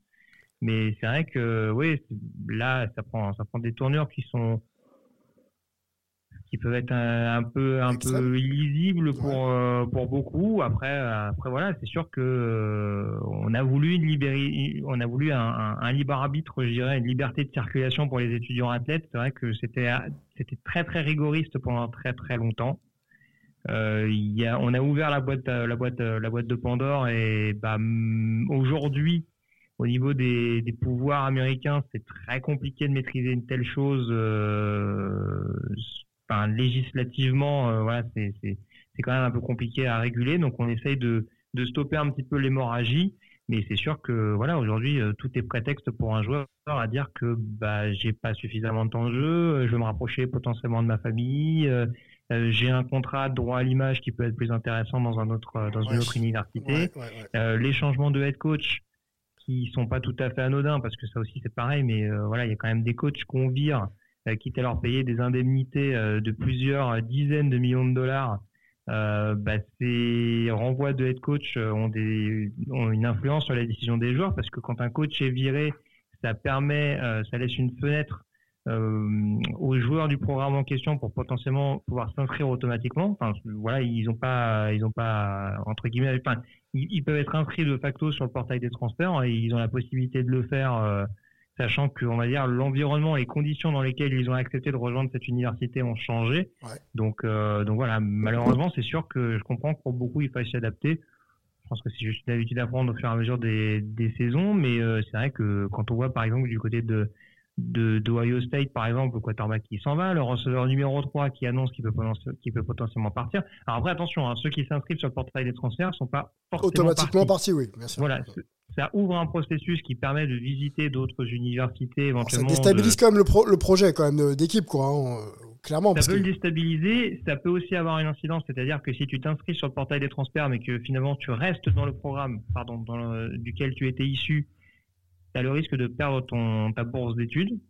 Hein, euh, il me Ah semblait que c'était comme ça et je pense pas que ça ait changé, donc c'est pas sans conséquence non plus, c'est pas quelque chose à prendre à la légère. Mhm. Et Aujourd'hui, encore une fois, avec les droits à l'image, si on veut aller recruter un, une, un joueur qui était 3 ou 4, voire 5 étoiles, pourquoi pas, à sa sortie du lycée, euh, et qu'on est prêt à le mettre en avant, je crois que c'est Matt Rule, l'ancien head coach de, de- des Carolina Panthers, c'est désormais head coach à Nebraska. Euh, programme intéressé d'ailleurs par Cam McCord qui, euh, qui expliquait en conférence de presse euh, à demi-mot que bah, pour recruter un quarterback euh, élite du côté de Nebraska, fallait, fallait limite payer 2 millions de dollars la saison. Waouh. Bon, bah, je pense que tu as compris un petit peu, compris un petit peu la chose et l'importance des, des boosters, des, des donateurs, on dira, autour des universités qui, Qui comment finance dire, ces programmes qui- quoi. Voilà, qui c'est ça, qui financent les programmes, les installations, enfin qui, voilà, qui gravitent, qui font vivre un petit peu euh, les différentes, euh, les différentes entités sportives d'une uni- d'une université. Leur rôle est encore plus primordial parce que c'est ça aussi qui conditionne le fait de de, de, de, de, faire venir des nouvelles recrues et ça fait partie de cette course à l'armement euh, qui, qui ne cesse de continuer ces derniers mois en college football Mhm. et qui a notamment conduit, je le répète, à la mort de la conférence Pac-12 parce qu'on n'a pas réussi à s'aligner financièrement par rapport à d'autres conférences. Euh, juste pour anglais et pour finir d'ailleurs sur les joueurs hein, qui s'inscrivent donc sur le portail des transferts, il faut rappeler effectivement que depuis de longues années, les joueurs n'avaient pas forcément leur destin entre leurs mains, et notamment sur le plan financier. Donc cette opportunité maintenant de monnayer son, voilà, son droit à l'image et de, de pouvoir faire un petit peu de un petit peu d'argent pour financer bien sûr sa vie de tous les jours et puis, euh, puis s'inscrire peut-être dans un, dans un plus grand confort. On peut pas reprocher ça aux joueurs, hein, là où on sait que les coachs euh, gagnent, Mhm. gagnent voilà, pas mal, pas mal d'argent. et- Oui. Surtout, surtout Sylvain, excuse-moi, je te coupe, mais juste Ouais. une petite parenthèse. On rappelle, il y a quelques années, quand un joueur voulait quitter une université pour une autre, sauf cas exceptionnel, il était même obligé de faire ce qu'on appelle un red shirt, c'est-à-dire euh, Oui, transférer et pas jouer Voilà. et pas jouer une saison complète. Quoi. Mm. faire partie, euh, faire partie de l'université en tant qu'étudiant, mais pas à proprement parler en tant qu'athlète. C'est ça. euh, Donc, tu faisais les entraînements, mais t'étais pas aligné euh, sur les sorties. Exactement. Et là, désormais, maintenant, euh, bah, voilà, c'est une dérogation. C'est, c'est un petit papier que tu mets dans une enveloppe et puis basta. Bah, deux mois après, tu joues avec ton programme, quoi. Bon, c'est une bonne chose, hein, parce que euh, brûler une année quand même quand on a un projet sportif, c'est toujours un peu. un Ah, peu ça, difficile. oui, c'est un peu compliqué. L'avantage aussi, c'est que bah, avant, on faisait une carrière universitaire qui durait trois ou quatre ans. Là, on a des joueurs qui sont euh, redshirt, redshirt senior, euh, qui finissent leur septième année d'études et qui se disent, bah, finalement, je vais transférer. Donc, d'ailleurs- Olivier en parlait, mais Didier Wagalelei, c'est quand même assez savoureux parce que il a quitté, il a quitté Clemson pour Oregon State et dans les équipes qui peuvent potentiellement l'accueillir aujourd'hui, il y a Florida State. Alors, j'ai hâte qu'il retourne du côté de Clemson sous le maillot des Seminoles. Je pense que ça peut donner quelque chose d'assez savoureux. Ah ouais, bon, après, voilà. Bon, normalement, ça n'aura pas lieu. mais bon. Un petit côté un peu mercenaire de la chose là aussi qui peuvent euh, aussi euh, s'inscrire dans certains parcours. Faudra, faudra l'éviter quand même parce que on était habitué à des choses assez, assez logiques. Euh, voilà ce qu'on pouvait se dire sur le, le collège football, une très très grosse page. Ah, Oui Olivier, Ouais. pour conclure, ouais. Juste une dernière petite chose. Euh, on va quand même parler de notre, notre Français, Axel Ah, sûr, Lebron, qui a, qui a passé son, son premier tour de, de playoff avec Furman. Ils ont, ils ont gagné 26-7 contre Chattanooga. Euh, le deuxième tour, donc qui correspond au quart de finale, ça va être beaucoup plus sportif parce qu'il va falloir aller gagner à Montana, qui est classé numéro 2. Euh, comme ça se passe depuis maintenant pas mal d'années du côté de la FCS, tout se joue euh, du côté de, l'Upper Midwest, hein, du côté de la Big Sky Conference et de la Missouri Valley Conference, puisque les, les quarts de finale, ça sera donc Furman à Montana, Villanova à South Dakota State, le, champion en titre, notre North Dakota State à South Dakota, donc euh, on a les, on a trois universités des, des Dakota en quart finale, et, la der- et le dernier quart de finale, ça sera Albany à Idaho, donc euh, les quatre quarts de finale ont lieu euh, soit dans l'Idaho, soit dans les dans les Dakota ou au Montana. Donc on est on est on est vraiment dans les dans les mêmes dans les mêmes coins. C'est euh, là-bas que que ça se joue du côté de la FCS. Donc ça s'annonce compliqué pour les Paladins de, de Furman à Montana, mais bon, on sait jamais. Hein, euh, ils peuvent, ils peuvent, ils peuvent tenter leur chance. On, on leur souhaite en tout cas euh, de, de mettre un petit peu le bazar dans dans cette FCS très euh, très euh, rocheuse. Ouais, très rocheuse. Ouais. Après, quand on est euh, sur des matchs comme ça, coup près, j'ai l'impression qu'on donne sa vie, euh, même si on n'est pas forcément favori des, des bookmakers. euh, ça peut peut-être passer sur un, malentendu pour reprendre euh, des phrases euh, célèbres du, cinéma français. Euh, bonne chance à, aux Paladins et, euh, et à Axel. Et puis, on suivra bien sûr l'aventure si elle continue. Aventure hype, hype pardon, du côté de, du côté de, de Furman. Voilà ce qu'on pouvait se dire sur le collège football et la NFL. N'hésitez pas hein, sur les réseaux sociaux à nous dire si on dit absolument n'importe quoi ou si on n'est pas complet ou si vous voulez qu'on évoque aussi d'autres d'autres franchises. On le fera bien sûr avec, avec un grand plaisir. On va vous remercier d'ailleurs de nous écouter euh, régulièrement. On va remercier la communauté euh, Hype élargie euh, sur tous les podcasts que l'on peut produire aussi très très régulièrement. Et puis on va, on va dire merci à, à- à nos hommes du soir. Greg, Greg Richard, le podcast Ball, hein, si vous voulez en savoir plus sur le collège football. Euh, les histoires d'aujourd'hui et, et- et d'il y a quelques années sont, sont bien racontées. Euh, merci à Rémi également. Merci à Olivier. Merci à toi. Messieurs, passez une Merci. bonne semaine et puis on se retrouve la semaine prochaine pour un nouveau numéro de Hype. Ciao 17, 16, 15. See, they have to go deep into the end zone. We better put some people in the end zone, right, Joe? That's exactly right. I mean, Get there's back nobody there. inside the 10. Get back, Here guys. it is. The season's on the line. The right. McCown takes the snap. He steps up. He's all by himself.